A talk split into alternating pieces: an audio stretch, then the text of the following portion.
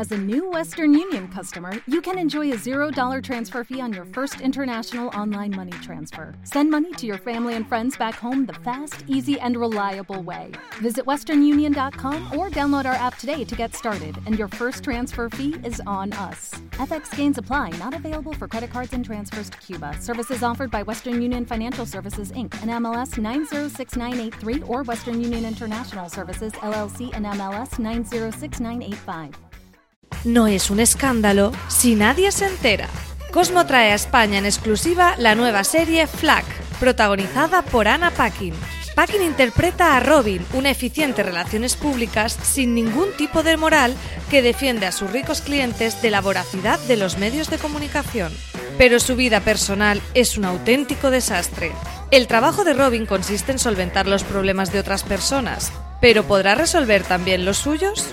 Si esto sale a la luz, estoy muerto.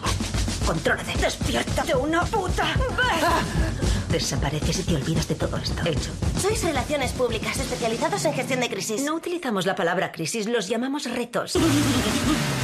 Mentimos a todo el mundo. Hay sangre en el agua. Tomad el control. Se te da bien arreglar la vida de la gente. Lo estropeo todo. Eres complicada. Tu mirada es golpeada. No te pierdas el próximo martes 19 de noviembre a las 22 horas el estreno de Flag en Cosmo.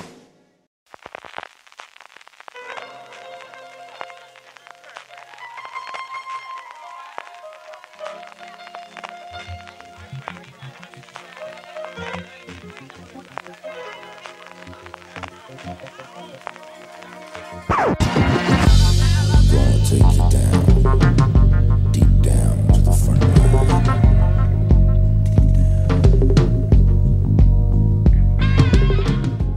Ofertas que no se pueden rechazar, lagos con una fauna muy especial y relojes del milenio que, contra todo pronóstico, dan la hora. Todo esto y mucho más nos ofrece Si no te gusta mi historia, escribe la tuya.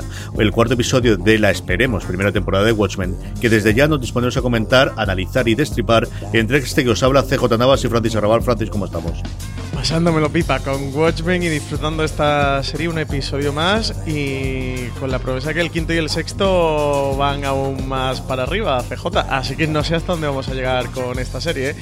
Me lo he pasado muy bien con el cuarto episodio. Cada, cada uno que va pasando, quizás el 3 por ahora ha sido el que más me ha gustado de todos. Pero cada episodio que, que pasa me gusta aún más que eh, la serie, la voy disfrutando más y la voy paladeando más y, y va destapando más secretitos de, de, todas estas cosas que nos van planteando, aunque en este eh, se abren más enigmas, por si fueran pocos. Sí, señor. Vamos a ver qué es lo que ocurre con estos nuevos episodios. Insisto una vez más, esperemos que de la primera temporada, que aquí Lindelof y, el resto de, los compañeros están dejando querer. Yo espero que tengan muchas más historias que contarnos en el universo de Watchmen, por lo que estamos viendo hasta ahora de los episodios. Eh, vamos a inaugurar una sección nueva en esta semana, es que vamos a hablar de la Pitipedia, de ese material oficial que HBO está colgando de inicio solamente eh, para Estados Unidos, pero que hemos conseguido y lo empezaremos con esa forma, de una forma muy sencilla. Y, y para esta cosa del supergrupo de Telegram, porque Julio Benito eh, arroba los en el grupo de Telegram nos ha dicho de qué forma acceder y lo comentaremos también en todos los episodios. Acabaremos, como siempre, con los comentarios que nos vais mandando, eh, nos dejáis en iVoox o nos vais directamente a watchmen arroba fuera de. Pero como hacemos siempre en, en, estos recaps, empezamos haciendo el propio recap. Francis, vamos a hablar un poquito de todas las tramas que hay, de, comentarios, de esos easter eggs que Lindelof eh, siempre nos va comentando o siempre nos va metiendo dentro del episodio.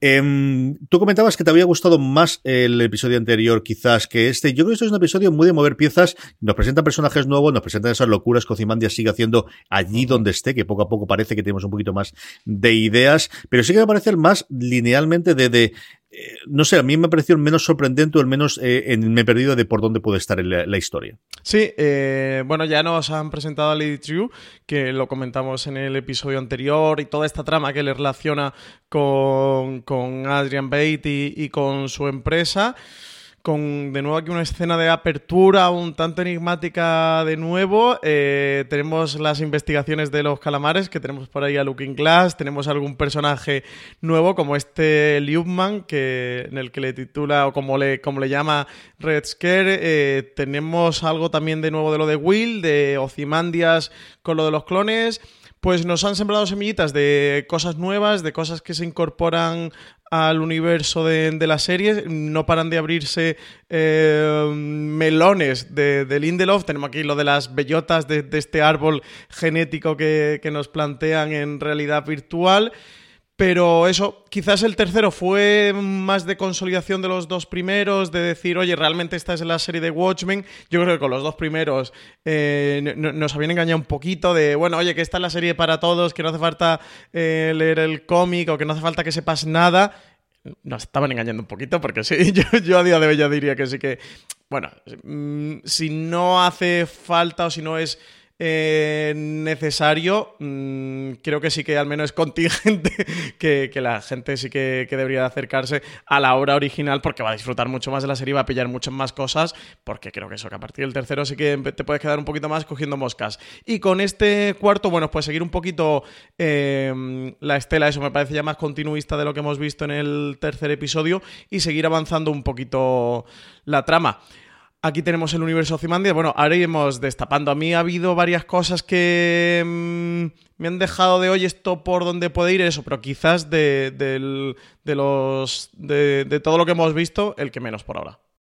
Yo creo que tenemos, como siempre, tres, cuatro grandes líneas argumentales que podemos ir destripando y comentando cada una de ellas. Y como siempre suele ocurrir, que luego también va a tener en este caso relevancia con la posterior, una apertura muy marca de la casa, muy marca de la casa desde Perdidos. También lo tenemos en, en The Leftovers y la hemos tenido los tres primeros episodios. En algún caso, una historia totalmente disparidad o, o separada de lo que luego teníamos en la historia principal.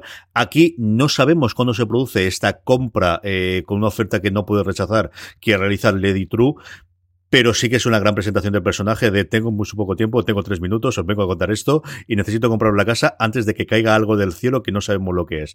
Yo creo que es una presentación de personajes muy interesante. Hasta ahora sabíamos que existía, que era, decíamos millonaria, ella ya corrige, dice que es trillonaria en el sentido americano, que es al menos tiene un billón de dólares, que más que cualquier persona que podamos tener. Eh, yo creo que es una gran presentación de personaje para, um, bueno, pues ampliar y quizás la personaje que suple ese papel que tenía Ozymandias en el cómic original o incluso la película. Mm. Sí, es lo que tiene pinta, ¿no? Que es como eso, la nueva Ozymandias o la Ozymandias de, de esta serie. Vemos cómo ha adquirido su, empresa, cómo absorbió la empresa de Adrian Bate. Entendemos que después de la captura vemos que, que tiene una estatua del propio Ozymandias. Luego lo vemos en el episodio más adelante, que, que además, bueno, se quedan así Laurie Blake y Angela Barr un poco raras, ¿no? Viendo de qué haces aquí con esto y, y por qué, que además Ozymandias sabemos por el cómic que, que, tiene un gran culto eh, al, al, cuerpo y un gran gusto, bueno, pues lo, lo que es la iconografía eh, de la Grecia clásica, de, de, las estatuas, de las figuras de Alejandro Magno. De hecho, era en el episodio anterior cuando aparecía Laurie Blake que tenía un, teníamos un fundido de la cara de Laurie, de Laurie Blake con una cara de Ozymandias de eso, de un busto, una especie de, de Alejandro Magno que, que en el cómic tiene recorrido. Y, y, aquí le vemos esta estatua que a ella le llama la atención de que, de que no está idealizado como Ozymandias era habitual, con esta figura de acción que, que, también, que él también tenía de, de, sí mismo que comercializaba, sino que, que es el, como el bueno, personaje de Jeremy Que vemos eh, actualmente, que representa la edad que tiene en ese momento, y como ella comenta, ¿no? Pues bueno, pues por su cultura, del culto que ellos tienen eh, a, las personas eh, mayores ya o de, una cierta eh, edad por el pozo, por la sabiduría y demás, ¿no? Y bueno, sí, parece como que, que le introducen eso como una especie de nueva Ozymandias, eh, también una persona muy inteligente que parece que, que, desafía o que va a estar a la altura del propio Adrian Bate, llega a esta casa con este niño que, que ya les ha hecho, con una oferta irrechazable, que sabe que no van a poder rechazar porque conocen su historial, el historial que han llevado a través de, de la clínica. Está muy guay, CJ, el, el plano que van haciendo de cómo avanza todo, eh, los años de, de, esta relación de, desde que se conocen hasta que, están en la cama y, y, toca Lady Drew desde la noche. Y algo que ha caído del cielo como una especie de asteroide, un meteorito mmm, que impacta en la Tierra, que ella sabe que va a llegar. Mmm, ¿Qué es esto? ¿O qué puede ser? ¿Tú tienes alguna pista de, de, por dónde puede ir este? Porque este es uno de los misterios que a mí sí que se me ha planteado de decir, no tengo ni idea por dónde puede eh, ocurrir esto. En un momento, en un flash de microsegundo, pensé de ha llegado Doctor Manhattan a, la Tierra, pero no, claramente no, ¿no? O, entiendo que no. No tengo ni la más remota idea. Yo creo que aquí es sobre el personaje, tiene un humor muy particular. En el momento que dice, bueno, y si no me hubiera obligado a destruir al crío, no, estoy de broma, se lo daría a otra familia. Es, hay que tener un humor muy particular para poder hacer ese tipo de chistes en este momento, ¿no?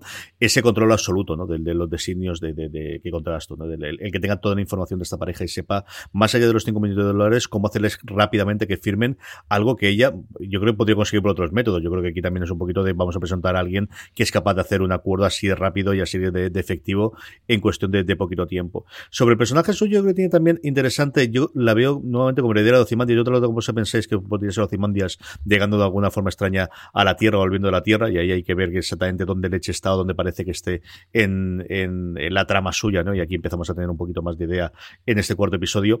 Eh, el cómo replica muchas cosas. Tienes estatua, como comentabas tú, de al final de, bueno, estás ahorrando a tus, a tus antepasados, eso quiere decir que la adoptó, que ha tenido una relación especial, ¿qué ha ocurrido, no? De que cómo es más allá, la relación es simplemente que compró su empresa o ha habido relación más allá y que yo creo firmemente que hay alguna más allá. Tiene ese vivarium, creo recordar que le llaman, que es lo mismo que tiene Ozymandias sí. en el, el cómico, en la película, en, en la, en la Atlántida, y además se le da el mismo nombre en inglés que realmente tiene esa. Ella dice que es, bueno, pues eh, le prometió a su madre que nunca dejaría Vietnam y esta es la, la, forma en la cual ha logrado retorcer un poquito las normas para hacer, ¿no? Que es lo que estamos viendo que está Lady True desde el principio es capaz de hacer, que es retorcer todas las normas y, buscarle todas los, las formas de hacer lo que ella quiere. Y luego lo del nombre. Lo del nombre yo creo que tiene dos partes interesantes, que es primero, que se pronuncia como verdad en inglés, es, no es, se escribe trieu, pero realmente se pronuncia constantemente true. No sé en el caso español cuánto habrá cambiado, pero si oís la versión original americana, eh, suena true de verdad, absoluta y total. Y luego es un nombre que yo creo que es un nombre que se ha autopuesto ella, que es algo recurrente, y luego lo veremos también con William a lo largo de toda la serie, de cómo todo el mundo se va cambiando los nombres y los apellidos según quiere para parecerse a quien quiere ser, porque la Lady True existía una Lady True sin nombre de, de pila, solo se conoce ese apellido teóricamente, que fue una guerrera vietnamita que resistió la ocupación china en el siglo III. Y luego eso junto con las visiones que luego tiene la hija, tiene pinta de que toda la parte de la guerra de Vietnam y esa intervención de Doctor Manhattan haya podido marcar, no sé si para bien o para mal, y tampoco sabría decirte qué quiere decir bien y qué quiere decir mal en este enfoque, pero sí que haya afectado mucho a la, a la vida de esta mujer y a eso que parece que va a ocurrir, y sé que estamos dando todos los saltos temporales en cuanto al episodio, dentro de tres días,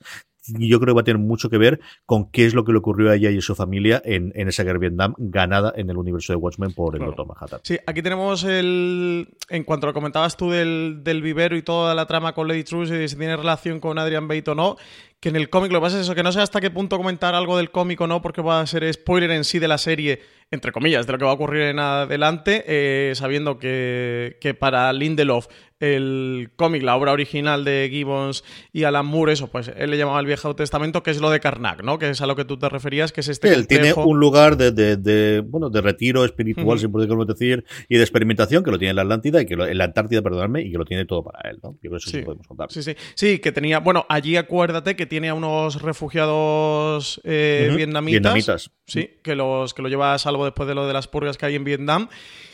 Y esta Lady True podría ser una de esas vietnamitas, ¿no? Que se lleva sí, o, eh, Adrian Bate allí O la hija de alguno de, de, ellos, o sobrina, o alguna cosa similar, sí. Sí, sí yo entiendo que va por ahí, ¿eh? eh todo este tema. Así que sí, eh, desde ese punto, sí que ese asteroide meteorito podría ser Adrian Bates, un Adrian Bates que luego vemos en el episodio que está intentando escapar con una especie de sistema de catapulta o parece que, que está intentando como urdir algún plan de, para salir de allí eso y, y hay una catapulta de por medio, o sea que, que podría ser ese meteorito posible. O a lo mejor es uno de estos experimentos fallidos que lleva a cabo con los pobres clones que son los que están pagando el plato roto del, de la prisión de, de Adrian Bate. Eso es la introducción del episodio. A partir de, como os digo, normalmente, pues dos, tres tramas que tenemos. ¿Quieres que hablemos de la Bate y así le damos un poquito de, de chance, que siempre lo contamos hasta el final? Venga. Vaya puñetera locura. Yo recuerdo la primera vez que vi lo de los, los bebés o los fetos o lo que fuese aquello de la, del Lego y decir, es que cuando, a quién se le ocurriría, me encantaría tener una historia oral de a quién se le ocurrió esta ideita para hacerlo, porque es de las cosas más locas que he visto yo en televisión, Francis. Sí, sí, ahí con la barquilla sacando bebés de, de un lago, luego los mete en una máquina que, que los madura, ¿no? Una especie de eh, invernadero. Es un microondas rápido. Sí, sí microondas final para que crezcan. Sí, sí, es que la escena del lago además tiene dos o tres cosas que es, las trampas es como si fuesen trampas para langostas. Sí. No es que estén flotando por ahí, es una especie de trampa como si se metiese en medio. Me alucina el no coge los primeros que hay, no, sino que hay algo que él, solamente él, es capaz de ver, que desecha varios y lo devuelve otra vez al Sí, lago. táctica y al final se ¿no? De este me vale, esto no me vale, este me Sí, vale, sí, sí, este no me vale. Estoy cazando langostas. En, en Maine, aquí en el este es, es alucinante, la escena es alucinante. Sí, sí, sí. y luego eso lo tenemos en, ese nuevo invento de donde ya vemos por fin que, bueno, que son clones y, y cómo, los, cómo los está haciendo. Vemos hay una tarta, un rastro de tarta que ha pasado otro año más, que es el cuarto. Vemos luego a Adrian Bate de cómo dice que como que ya está que ya está harto de llevar allí y sí que comenta, ¿no? Como los cuatro años que lleva en esta prisión, que está ahí encerrado, así que ya vamos sabiendo un poquito más de la trama. Yo creo que una trama de Adrian Bate que no le debe de quedar demasiado, no sé si era el quinto, no sé si era el sexto, no sé si era el séptimo episodio, pero que no le debe quedar demasiado para entroncar apuesto con, con la trama central de toda la serie, con la trama, bueno, con la línea temporal de, de ahora de Lady True, de Sister Knight y de Laurie Blake. Sí, tenemos varias, eh, eh, bueno, ese momento de- del algo, tuvo muy mala noche, ¿no? Yo creo que tiene, pues esos momentos divertidísimos, como se ve ocurre, y cuando lleva las nuevos, eh, a, a los nuevos eh, clones que los está presentando, le dice de esta forma totalmente natural, porque ha pasado tantas veces por aquí de, no vais a poder hablar todavía, sé que todavía os quedan unas cuantas horas, dentro de nada podréis hacerlo, el cómo está escuchando el disco mientras oyes gritos agonizantes, claro, de lo que supone el crecimiento de una persona de 20 años en cuestión de meros minutos o segundos, es eh, todo es alucinante. ¿Cómo llegan a esa sala en la que ve, tuve muy mala noche y todo el mundo muerto con esa herradura otra vez dando por saco por ahí, por en disculpen medio? el desastre. Sí, sí, sí, sí, sí. Vamos a limpiar esto, hay que hacerlo rápido. ¿Y cómo cogen esos cuerpos? Y ahí es cuando empieza a cambiar el tono, ¿no? De, de, de estoy harto de hacer esa, esa declaración que tú tenemos de llevo cuatro años desde que llevamos aquí, que confirma, pues eso, que los- Sí. las tartas están siendo cada una de ellas en, en uno de los años y que tiene pinta de que el cabreo fue porque llevo cuatro años aquí y no he salido. La frase definitiva yo creo que es pensaba que era un paraíso, pero no es una prisión. Sí. Esa parte de parece que al menos él fue ahí inicialmente de forma voluntaria, o al menos lo aceptó, pero está maniatado, cosa que ya hemos visto con, con el guardabosques la semana anterior, ¿no? Desde que él le dijo, esto no son los términos del cautiverio, no estás cumpliendo el término del cautiverio, y si sigues por este camino la cosa acabará mal. Y luego el, esa sonrisita que se le va poniendo cuando ve desaparecer esos cuerpos en el cielo, ¿no? Esa catapulta que está, yo pensaba que era simplemente al principio para deshacerse de los cuerpos y no verlos, pero parece que hay algo más y que tiene pinta de, no sabemos si es que el cielo es pues una ensoñación o es eh, algo que esté una mampara o algo y que ala- haya algo más allá porque de repente es como si los cuerpos desapareciesen del cielo. Sí, sí, sí, llega un momento que, que desaparecen. Además, está muy chulo ese plano, también ese fundido del cielo, del plano del cielo con el catalejo, con la luna, que de nuevo no- nos devuelve a la línea temporal de, Ángela Abar y entronca la trama por ahí. El plano es una auténtica pasada. Y aquí yo te quería plantear, porque claro, en un principio del episodio y antes de darle más vueltas, sí que pensaba eso, que, que, que Lady True estuviera entroncado con todo esto, que ya hubiera conseguido, con, urdiendo algún plan, hacerse con su empresa y haber eh, conseguido encerrar a Adrian Bate, pero luego viendo el nexo de uni- de unión de todo lo de Karnak, luego con todo el tema de lo del vivero, sí que pude- pensé que fuera eso, más una hija adoptiva y que realmente eh, todo lo que tiene Lady True venga de, realmente de Adrian Bate y que sí que le esté ayudando o intentando que Adrian Bate vuelva. Y lo que sí que me planteé es que la trama de Ozymandias esté en cierta medida entroncado con Doctor Manhattan. Y, justo con lo que tú comentas, ¿no? De, mm, ya me empieza a plantear de si esto realmente es un plano físico, donde está Adrian Bate, es un, un espacio en la Tierra o en algún universo o algún planeta que realmente existe. O realmente es un mundo imaginario que, que ha construido Doctor Manhattan y que allí tiene encerrado a Ozymandias. Porque acuérdate que en el episodio anterior vimos cómo intentaba con uno de los clones, que con una especie de escafandra, ¿no? De invento que, que él cree y que vemos que él está eh, curtiendo la piel y demás y que se congela, de que no puede escapar de allí. Además, le llegaba a decir, ¿no? Como eh, para escapar de este mundo o alguna Ujú. cosa así, él llega a comentar, que lo dijimos en el episodio anterior, y ve que así no lo puede conseguir, que, que los cuerpos se congelan y mueren. Y ahora en este episodio vemos, pues, que parece como que ese experimento lo hubiera abandonado y que ahora está con la catapulta intentando salir de, de ese universo, ¿no? Que tú dices, traspasar ese, ese cielo, esa esfera azul a través de este universo de la catapulta. que podría entroncar, no sé si sí o si no, con lo que vemos al principio eh, del episodio, con ese, esa especie de, meteorito que llega a la Tierra allí a esa granja donde está Leditrio. Y luego por aquí tenemos el misterio de la herradura, lo del no la necesito aún, que dice él literalmente con la herradura en la mano, que, ya lo vimos eh, durante el primer y el segundo episodio, de cómo le, regalaban esta herradura y él, estaba, él se enfadaba cuando la veía. A uno de los clones que está muerto se la quita de la mano, se la arranca bastante enrabietado y le dice eso, él, no la necesito aún. No sé eh, qué, unión puede tener la herradura con toda esta trama. Desde luego es una semilla que Lindelof nos ha plantado aquí, como a él le gusta, que aparece en el primer episodio como un elemento absolutamente secundario que puede pasar completamente desapercibido y que puede jugar un rol importante en los siguientes episodios. Sí, pero a veces estas cosas, yo creo que si ya lo hemos mostrado dos veces es porque tendría importancia después, aunque de vez en cuando nos cuentan estas cosas y luego se olvidan y no vuelven a aparecer absolutamente nada más. Eh, a ver lo que, lo que ocurre. Yo siempre he tenido la, impresión de que algo en Manhattan, le recuerda el tráiler en el que salía al final que parecía que iba a aparecer el Doctor Manhattan en algún momento, que es algo que no hemos visto, alguien que recoge una máscara del Doctor Manhattan y el brazo es azul y, al menos jugaba con esa idea.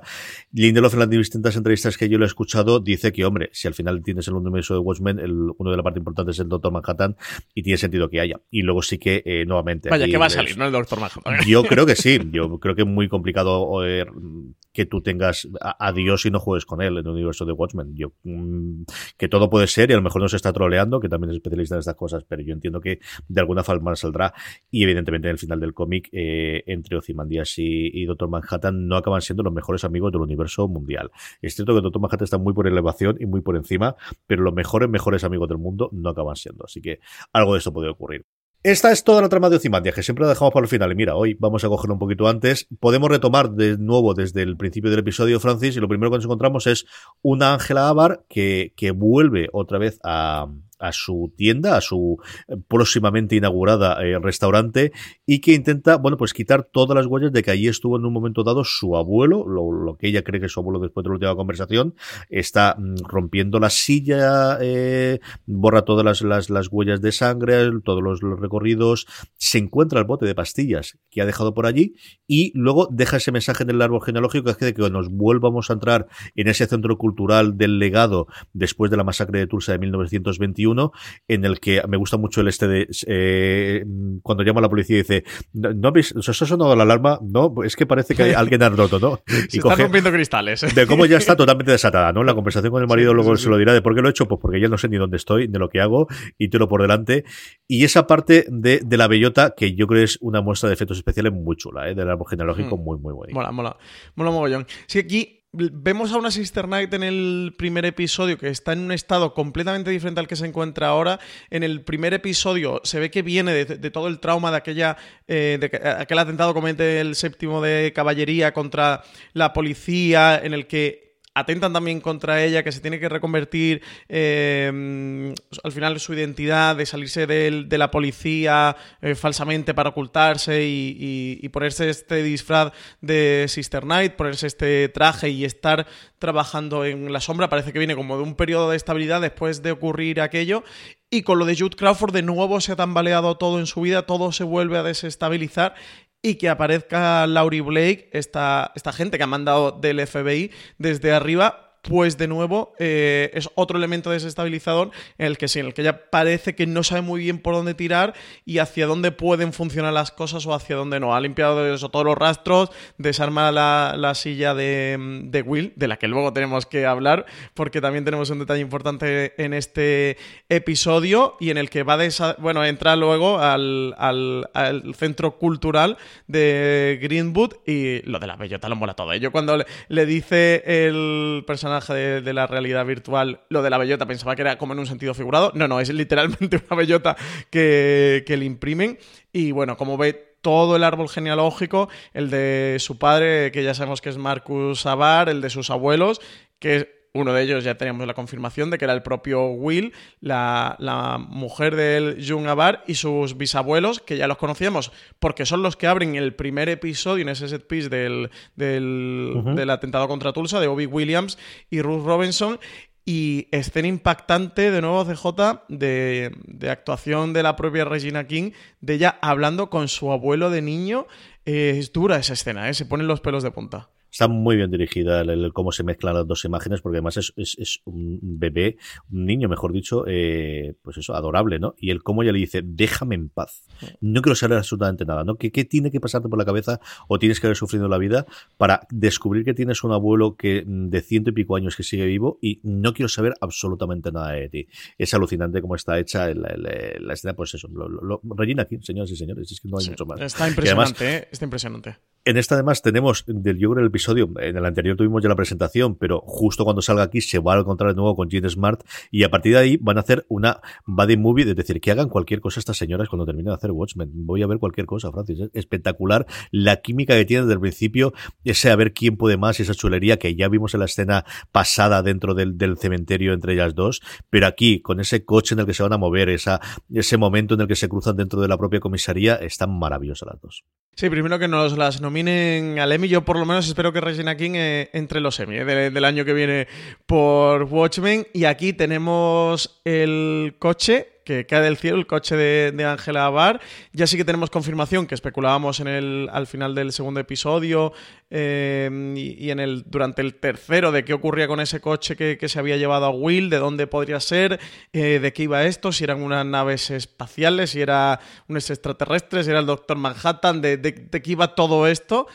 Luego tenemos más adelante la confirmación de que el coche se lo han llevado las naves, estas naves que están construyendo el reloj del milenio de Lady True. Aquí el, el coche que, cae del cielo, pues eso, ya sabemos que era el coche de Will y de nuevo el encuentro entre ellas, que es de los momentos de más química entre dos actores dentro de, de toda la serie. Nos están dejando grandes escenas. Jane Smart, de verdad, como Lori Blake, es que está impresionante, es que no se me ocurre nadie mejor para el cast de, de ella. Y, y, cuando se juntan las dos hay choque de trenes. Aquí tenemos a Angela Barr que, que, abre la guantera del coche, ve un bote de pastillas que luego durante el episodio también va a intentar investigar. Es verdad que las pastillas están en el coche. Está yo empeñado sí. en que se la había dejado dentro del, del, del, de su restaurante, pero no estaba en el está coche. En la guantera. Se encuentra en el coche y no le dicen nada a, a, a, la gente del FBI. Sí. Sí, sí, sí, sí. Sí, luego se la lleva Looking Glass eh, para ver qué ocurre. Looking Glass que también lo vemos que está investigando todo el tema de, las lluvias de, de, calamares. Parece que es el único que le extraña que esto ocurra y sí que, sí que lo está investigando en un mundo de Watchmen. De nuevo, con, con todo el tema de la tecnología, que, que, no hay cámaras digitales, que hay una medio así naves espaciales, pero no hay cámaras digitales. Siguen con el revelado fotográfico. Sí, lo que vemos con Looking Glass es que eh, lo que tiene es un búnker. Es un búnker, no sabemos contra qué amenaza ni contra cuál. Los lectores del cómic sí lo sabemos. Los gente de la serie, pues de momento se están haciendo pistas y están comentando cosas sobre los calamares, porque nuevamente es algo que ocurrió históricamente en el universo de la, de la serie. Pero sí que es curioso, el, el, el quizás el que tiene más manía conspiratoria, ¿no? Es el, el, típico de todo es una complot, todo es una conspiración, sí. hay algo ahí fuera, no sabemos exactamente qué, y, y toda esa parte y el cómo le pasa las pastillas para que las analicen, ¿no? De la cual y le dice que habla con tu señora, dice es mi ex, pero no sabe nada, y ahí se queda esa investigación que tiene toda la pinta que en episodios posteriores podamos saber un poquito más sobre ella. Sí, a mí eh, una de las cosas que, que, más me inquietan de esa escena es el tema del que, de que él le comenta, que Louis Glass le comenta a Angela Barr, lo de vienen de otra dimensión. Como uh -huh. que él tiene muy claro que esos calamares eh, están apareciendo de, de, de, de, eso, de otro lugar, vienen de otra dimensión, y, y esa investigación que lleva ahí a cabo que bueno, pues nos va apuntando pistas, ¿no? Por dónde va todo esto. Hay que ver cómo lo, cómo lo integran dentro del, de la serie. Pero el vienen de otra dimensión me, me resultó muy revelador que, que, ya lo dejen claro, ¿no? Como que Looking Glass está en la pista y que, y que lo tiene bastante enfocado el tema. Sí, señor, le deja las pastillas y luego le deja el traje del Ku Klux Klan, que, sí. que, le estaba dando vueltas por ahí y la última vez que lo vimos, lo vimos dentro de un bolso de Ángela. Eh, Lauris sabe que algo tenía aquel busto cuando entró el, en el compartimento secreto del, del, capitán de policía y aquí nuevamente se lo deja en las manos. También vemos aquí como esa confianza. Mira que Ángela no tiene pinta de ser alguien que confía absolutamente nada, sí que tiene esa confianza absoluta y total en, en, en, en su compañero eh, detective. Sí, sí, sí. Eh, es parece como junto a su marido, ¿no? Que es la persona o la única persona a la que confía y bueno, pues le da el traje lo de para que la señora del FBI no lo encuentre. Eh, sabe de nuevo lo que comentábamos antes con, con el personaje de Laurie Blake y de cómo está desestabilizando a Angela Barr, que sabe que es esa piedra de toque, esa persona que sí que puede eh, ponerla al pie de los caballos, ¿no? Esa persona con la que realmente Angela Barr sí que se siente amenazada de que pueda sobrepasarla y eso, bueno, pues decide deshacerse del traje después de, la entrevista que le hace Laurie Blake en el tercer episodio y en el que le queda muy claro que, que Laurie Blake sabe que allí había algo y bueno, se lo ha dado a, Looking Glass para este búnker. Entiendo que también de nuevo, eh, igual que comentábamos con, con, la herradura o con otras de las tramas o con otras de las semillas que no han puesto durante este episodio, lo del traje de Jude Crawford, eh, aunque Jude Crawford haya muerto en la serie, va a seguir coleando y que lo de este traje el Ku Clan con esta chapa del sheriff va a seguir. De hecho, no sé si te diste cuenta que cuando la escena de la bellota del árbol genealógico, cuando Ángela habla con su abuelo, ese Will niño,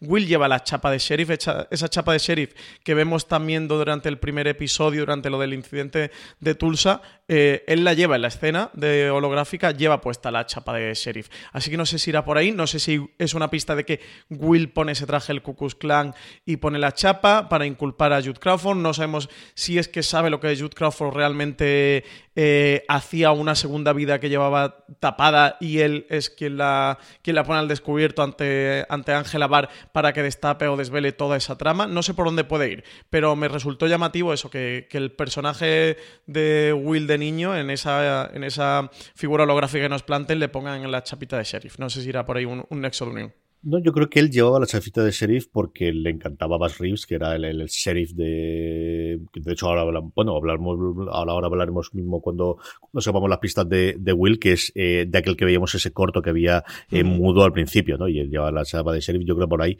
La verdad es que no lo había pensado que pudiese ser la misma, igual sí, no, no, no te digo yo que no, ni tengo más referencias de que, de que pudiese ser o no, o de que ese traje de Ku Klux la tuviese o no la tuviese. La verdad es que, sinceramente, esa parte no la tengo. Hablando de deshacerse, que hemos dicho que se deshacían de las pruebas y de lo demás, de lo que se deshace. Ángela es de esas piezas del, del, del, de la silla de ruedas de su abuelo, lo cual da pie a una de las escenas más hilarantes, insisto, en un episodio en el cual hemos tenido bebés que se cazan como si fuesen langosta para crearlos y para, en cuestión de dos minutos, hacerlos crecer como, como humanos, mejor dicho, como clonos humanos. Esa escena con el Loopman o con el hombre del lubricante, Francis, o tú cómo lo has eh, denominado este buen hombre? Yo, yo para mí es la burbuja de Freixeret desteñida claramente. el viaje del disfraz de burbuja Freixenet desde España ahí a, Hollywood, que, que, se ha desteñido, está, está plateada en vez de dorada, pero para mí la burbuja de Freixenet, antes que Redsker le, le llame Liubman, ese hombre lubricante, eh, para mí la burbuja Freixenet. Lo que pasa es que se ve que Freixenet no existe en este universo de Watchmen, pero, pero yo creo que es claramente un guiño, una referencia a, uno de los grandes cavas que hay en el mundo, CJ. Vaya locura de escena desde el principio. ¿quién ¿eh? está mirando ahí? Pero lo de la entrada de alcantarilla es de los WTF más grandes que yo he visto. Sí. Es que, ¿qué pensaste tú cuando, cuando saca esos botes de la cartuchera y se rocía? ¿Qué pensaste? Porque dije, ¿qué hace este hombre? Y de repente se encamina hacia la alcantarilla y se desliza y se cuela y fue como ¿Qué? ¿Qué ha pasado aquí? ¿Qué ha pasado? Es de estos efectos especiales que dices, hay cosas grandilocuentes, hay cosas monstruosas, pero de vez en cuando, con un buen efecto especial, lo que se consigue del efecto es alucinante, de verdad. Yo la primera vez que lo vi, eh, eh, no me dio tiempo a pensar, porque estaba viendo la escena, la persecución, digo, ¿dónde vamos a salir en medio? Cuando se tira por encima el líquido, de, te juro que no me dio tiempo a pensar lo suficiente. De ahora, a todo lo pasado, podría decirte, pensé esto. Yo creo que no pensé absolutamente nada, Francis. Y cuando se cuela la alcantarilla, creo recordar que paré del episodio y decir, ¿qué leche es esto? ¿Qué han hecho? ¿Cómo, cómo, qué pasa aquí? En fin, estas locuras, estas locuras.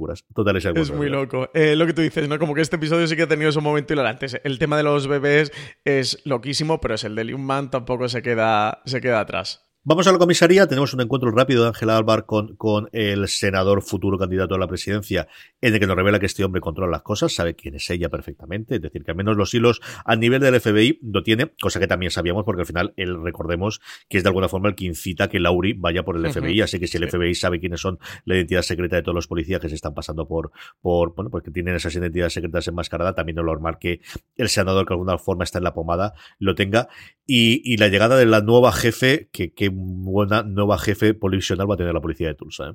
Ahí Laurie Blake, nada más y nada menos. Eh, el New Boss, como además ya, ya le llaman en el, en el episodio de New Boss, de ella se instala en el despacho de Jude Crawford, le vaya a sentar mal a la gente de, la comisaría o no, a ella que más le da, y, y llega ahí la tía, pues eso, la convertida, ¿no? O confirmada o reafirmada en esa badass, auténtica badass de, de la serie que ya comentamos en el episodio anterior.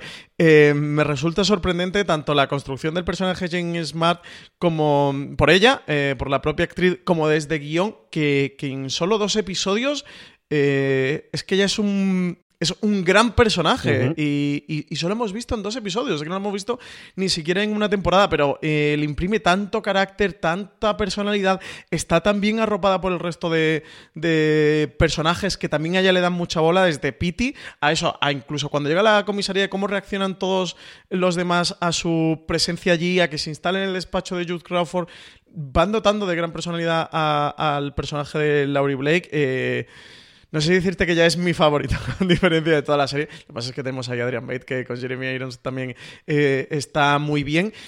Y hay que ver eh, todos los recelos que, despierta esta mujer ahí alrededor y, y, cómo se va a desarrollar. Desde nuevo, Ángela Bar no es la persona que ahora mismo a lo mejor mejor le caiga en este universo.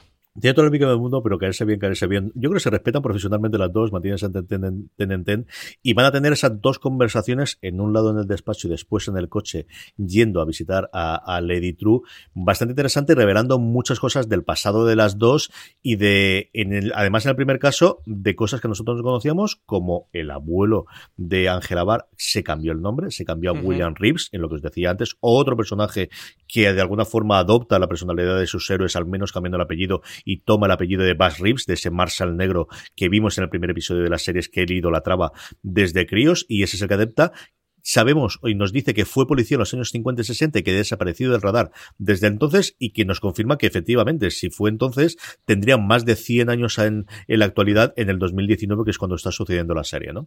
Ángela nos dice que sus padres, que no sabe nada de su abuelo porque sus padres murieron de pequeña, así que no sabe absolutamente nada más. Tiene esa conversación de las máscaras y los superhéroes, esa parte psicológica, y luego le dice a Pity el dile a esta señora quién soy yo para que se haga una idea, ¿no? Y ahí tenemos la discusión y la presentación de los traumas familiares sí, Ángela tiene los suyos, pero Laurie Blake es que tuvo que pasar también unos cuantos bastante interesantes.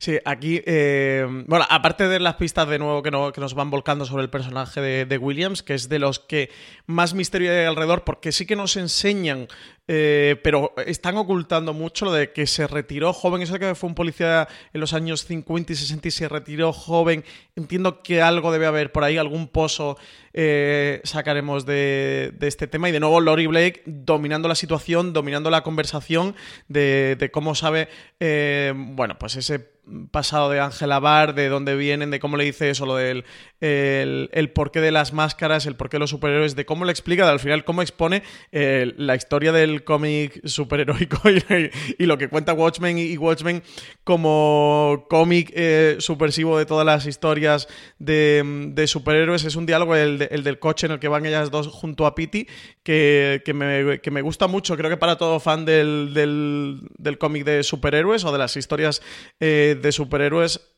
es un, es un gran diálogo, ¿no? Y de cómo ella, bueno, pues le cuenta lo del el tema de ocultar los traumas de, de pequeños, de, de, cuál es la funcionalidad de la máscara, bueno, algo que sí sabemos un poquito de cómics o de personaje de cómic, de, cualquier tipo de personaje, bueno, pues ese bagaje que tienen de, trauma y esa exorcización a través de, o esa canalización a través del alter ego eh, superheroico. Me, gustó muchísimo, ¿eh? de, hecho, de mis diálogos por ahora favoritos de la serie. Y bueno, sí, le pide a Pity, que, sabemos, bueno, que es una gran enciclopedia en sí, eh, por eso tiene su Pitipedia propia, le explica la, historia de, de Laurie Blake a Angela Barr y de y de dónde viene todo lo que ocurre con el comediante eh, y con, su madre. Para el que haya leído el cómic, bueno, pues esto ya lo conocía. Para quien no supiera nada del cómic, pues un apunte, ¿no? No explican demasiado, quizás demasiado conciso, eh, pero bueno, al menos a grandes rasgos ya la gente sabe de dónde viene este personaje que comentamos nosotros en el recap anterior. Sí, señor, al final pues ha tenido todas las vicisitudes y fue heredó el nombre de su de su madre originalmente, conoció de cómo había sido concebida y posteriormente mm, tomaría mucho más los pasos y mucho más de forma de, dirigida siendo eh, hija de su padre, que también es la, otra parte que la tenemos. De hecho, en la Wikipedia, que luego comentaremos, también se habla exactamente de esa, de esa evolución que ha tenido. Llegan a entrevistarse con Lady True, pero antes de pasar por Lady True, lo primero que vemos es, primero, ese reloj del milenio que ya habíamos avistado desde el, desde el avión, que es una maravilla, como tal, la presenta la hija de Lady True, que tiene, bueno, pues esa conversación, estamos viendo toda la parte tecnológica y luego esa conversación maravillosa en el que dice, no, no es la otra maravilla del mundo, es la primera maravilla del tiempo moderno, que, y que lo que hace da el tiempo. Que me pareció de carcajada, es que qué grandes son cuando se ponen así. De eh, da un poquito también de, grimica, ¿eh? La, la, hija de Lady True. Algo también tiene que haber en torno a este personaje, de nuevo, pues como es Lady True, ¿no? Como muy misterioso todo, muy de que te está dando una sonrisa, pero mm, tiene más capas que una cebolla, ¿no? Que esconde debajo de, la fachada. Hay que ver también por, dónde sale o qué qué ocurre en torno al personaje de la hija de Lady True, porque entiendo eso, que, esto también debe ir por algún lado, lo, del, lo de la maravilla, no, la primera maravilla del mundo, del, nuevo mundo, ¿no? Y lo del que el que hace y da la hora me, pareció genial. De nuevo, momento hilarante. Y ya me suspicaz, CJ, pero creo que este reloj del milenio hace muchas más cosas que dar la hora, ¿eh? Pinta de tener algo que ver, sí es. Quizás el que ha tomado el, el Doomsday Clock o el, reloj del hmm. fin del mundo que teníamos en el cómic, que eran, bueno, salían, también lo vimos también en la película, el, el unos especie de investigadores que iban acercando a las 12 de la noche conforme más eh, probable sería el fin del, del mundo por, por la, la confrontación o por la eh, guerra nuclear o por el invierno nuclear entre Estados Unidos y la, y la, y la URSS y, y, Rusia. Aquí parece que eso evidentemente ha, ha pasado. Este, esta construcción de pinta de que no se ha hecho solamente para el tiempo. En eso coincido totalmente contigo. Llegamos a esa conversación con Lady True y llegamos a esa conversación maravillosa en vietnamita, que es divertidísima de decir la pregunta, la contestación y sobre todo lo que nos revela, que luego tendremos la confirmación y, esa conversación posterior, de que Lady True y William hay también una relación, o al menos entre ellos dos, desde luego una relación que tiene pinta de venir desde hace bastante tiempo. Sí, aquí eh, tanto Angela Bar como Lady True comparten ese, ese nacimiento vietnamita. Las dos son eh, de Vietnam, que recordemos que aquí en este universo de la serie pertenece a, los Estados Unidos. Eh, conocemos que eso, pues que Lady True es vietnamita, que, que lleva también un año allí en Estados Unidos. Se ha construido este jardín que nos recuerda al de Karnak de Ozymandias, el cómic de Watchmen, nos cuenta como este pasado, ¿no? De su madre que le prometió que jamás abandonaría Vietnam y bueno, pues que ha encontrado este, este vacío legal, ¿no? Para, para no incumplir la promesa que le hizo a su madre vemos por primera vez a Laurie Blake fuera de juego en el, momento en el que Lady True le habla en vietnamita a Angela Bar y Angela Bar le responde es el tu abuelo quiere saber si tienen las pastillas haciendo alusión a ese bote de pastillas que hemos visto en la guantera que Angela Bar le ha dado a Looking Glass y como Angela Bar le contesta dígale a ese viejo cabrón que me pregunte el mismo de si quiere saber que venga que venga y me diga las cositas a la cara Sí, y termina esa eh, charla, ahí nos hacen el fundido en negro y no sabemos cómo se despiden de allí. Pity se ha tenido que quedar en el coche, suponemos que lo recuperan al pobre y lo vuelven a tener. El momento ese de solo mujeres también me gustó muchísimo, muchísimo, muchísimo. Ahí es ahí cuando cuentan toda la parte de, de Bait de, de Ozymandias que hemos comentado previamente. Y lo que volvemos es a una escena que me ha gustado mucho, hemos tenido también una previa antes, de Ángela Bar con su marido, que se están convirtiendo en mi matrimonio favorito de la televisión. De verdad que hacía tiempo que no había una, una relación de pareja Mm, tan chula y tan, yo creo que realista, ¿no? De cómo puede mm, ser. Y ese momento de sinceridad de ella de por qué hice esto, porque me estoy volviendo loca y porque se me está yendo la pinza y necesito que al menos en esto me apoyes.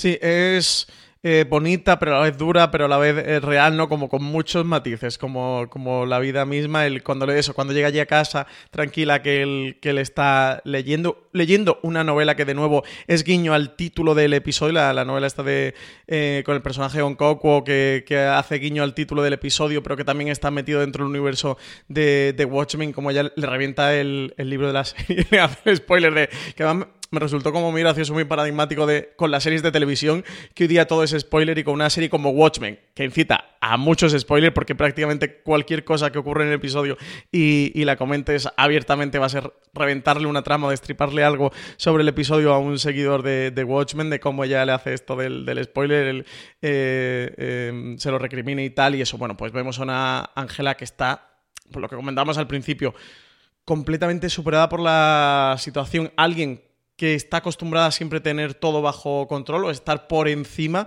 de las situaciones.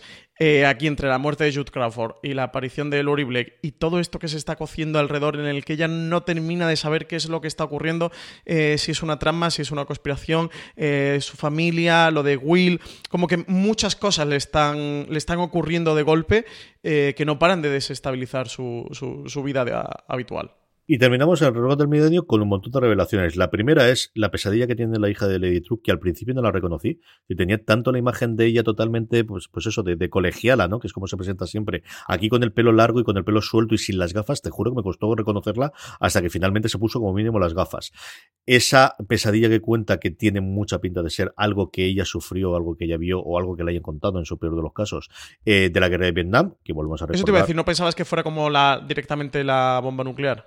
No lo sé exactamente, claro, aquí es un problema de edades y de cuándo terminó la, la guerra de Vietnam. Entonces, si tiene poderes ella y lo está viendo de otro, es una cosa que es mucho más probable que viviese de cría su madre que esta niña, que en ese momento ya había terminado la guerra de Vietnam en, los, en los 70, o que se la hayan contado, o que haya tenido esa imaginación, o la otra es que realmente tenga poderes de, precondición y que tenga ese sentimiento o que tenga esa, esa empatía y que lo, viese la madre. Esas son las dos vertientes que puede tener, ¿no? De, Es que la pesadilla me recuerda mucho como a estas imágenes de Hiroshima y Nagasaki, ¿no? Que, es algo de para el futuro.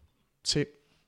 Sí, sí, sí por ahí. Lo, eso, lo que tú dices, no, sé si es tanto eh, un recordatorio del pasado eso, o, una preconición del futuro.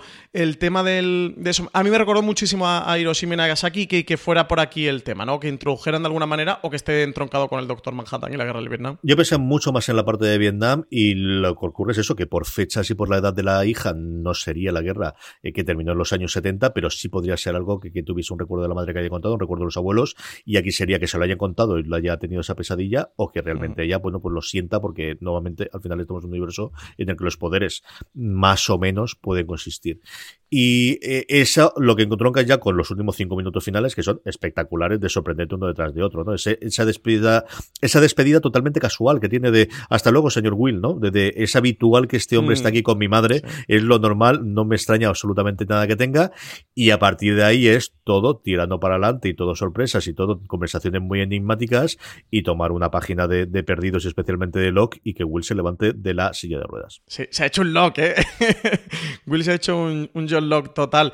Eh, la silla de ruedas parece toda una treta, ¿no? De, bueno, yo soy aquí un señor mayor. De ciento y pico años y no me puedo defender y no me puedo mover hasta todo el mundo me toma por anciano. Claro, de hecho, a, Ángela Bar se la juega en el segundo episodio cuando, cuando eh, se ha fugado, se ha ido, eh, él consigue zafarse de esas esposas, va y vuelve. O sea que, claro, la otra se queda de, pero si este señor va en silla de ruedas y tiene ciento y pico años, el momento que, que se levanta, además que le dice a Lady True, mis piernas están perfectamente, no, no tengo ningún problema, ¿no?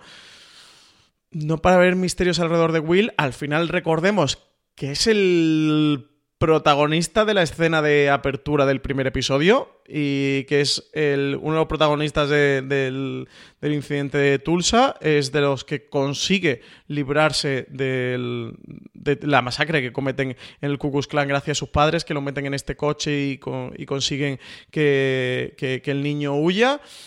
Es decir, el peso de Will eh, es evidente, o el peso dentro que va a tener dentro de la trama, que, sea el abuelo de, Angela Barr. la relación con Lady True, eso, el momento en el que la hija le dice buenas noches, Will. Claro, en un diálogo tan corto, nos están contando tantas capas de información, eso de lo que tú comentas, ¿no? De que es un habitual, de que esté allí en la casa como es alguien, como si formara parte de la familia, ¿no? Del día a día de, la familia, el que se ponga de pie y esa eh, silla rueda no, no, le haga falta, el diálogo sobre Ángela Bar que tiene con, Lady True, ¿no? Lo del, sí, mm, la he traicionado, pero bueno, mm, le comenta de en tres días sabrá lo que, lo que he hecho y me odiará por ello, le ha dado ese marco temporal de tres días y de que, la va, de que lo va a odiar por lo que ha hecho. No sabes si tienes alguna pista o apuntas más o menos por dónde puede ir. Absolutamente nada. Yo creo que lo, chulo de la, de la conversación es cómo es Lady True la que le dice a él, ¿por qué no le dices la verdad a tu nieta? Que al fin y al cabo eres tú el que se ha prestado a decir existo, ¿no? Que no tendría por qué ninguna necesidad de hacerlo y es él el que dice que no, es él el que se tira para atrás y dice no quiere saberlo y tiene esa conversación que dices tú, le ha traicionado entre días sobre lo que ha hecho, me dirá por ello y ese final con TikTok, TikTok, TikTok que no veíamos desde el primer episodio cuando el séptimo de caballería acababa ese vídeo de presentación de intenciones haciendo exactamente lo mismo y que hemos utilizado, bueno, que también hemos visto muchas veces porque HBO eh, en general en toda la, promoción de la serie utilizó ese TikTok, TikTok, TikTok, que es para sacarte de quicio, la verdad. Y lo pronuncian los dos mirando al cielo en un plano que se va alejando de, de ellos. Eh, parece como que apuntan, ¿no? Dentro de, detrás de esa cúpula bajo la que están, bueno, como que está viendo la primero una naves y luego el plano va, eh, nos va arrastrando hacia el reloj del milenio y cierra con ese reloj del milenio. De nuevo, otra referencia a él, un misterio que se crea alrededor de este reloj del milenio que, como decíamos antes, mm, creo que esto da muchas más cosas aparte de la hora. No sé qué puede ser. Eh, quizás lo del reloj del milenio ahora es de las cosas que más me están obsesionando de darle vueltas a la cabeza a ver si consigo desencriptar eh, por dónde puede ir todo esto de la trama. Sabemos, bueno, eh, todas las referencias y la presencia y la importancia de los relojes dentro del universo de Watchmen. Así que el papel de todo esto tiene que ser esencial, ¿no? O troncal dentro de, lo que nos queda por ver. Nos quedan cinco episodios todavía, del 5 al 9, es decir, nos quedan más de la mitad de la temporada. Y me muero ya por ver el siguiente episodio y seguir eh, desenmarañando aquí el ovillo de lana que tenemos. Un episodio interesante el quinto. Ah, un episodio que está chulo. Pasan cosas, ¿no? Pasan cosas, sí. Tiene metraje, sale gente. Y este tipo de cosas. Sí, señor. Estaremos para hacer el recap del quinto episodio. Lo que es el momento es, como os decía al principio, de inaugurar nuestra sección de la Wikipedia, en la que conocemos un poquito más de materia oficial de, directamente de HBO. Esos pequeños, eh, bueno, pues eh, universo expendido de alguna forma. Tiene pinta de que todos son cosas o que se han elaborado o que se han elaborado a partir de ese trabajo inicial que Lindelof y el resto de los guionistas hicieron antes de empezar ni siquiera de escribir los guiones. Él los juntó del principio, que es una cosa que no suele ser habitual, para que le ayudasen a crear el universo y sobre todo cómo había cambiado el mundo desde el final del cómic hasta donde él quería empezar la serie. Y tiene pinta de que todo esto son, pues como os digo, si no material que elaboraron en esa mesa, sí que a partir de lo que tengo ahí.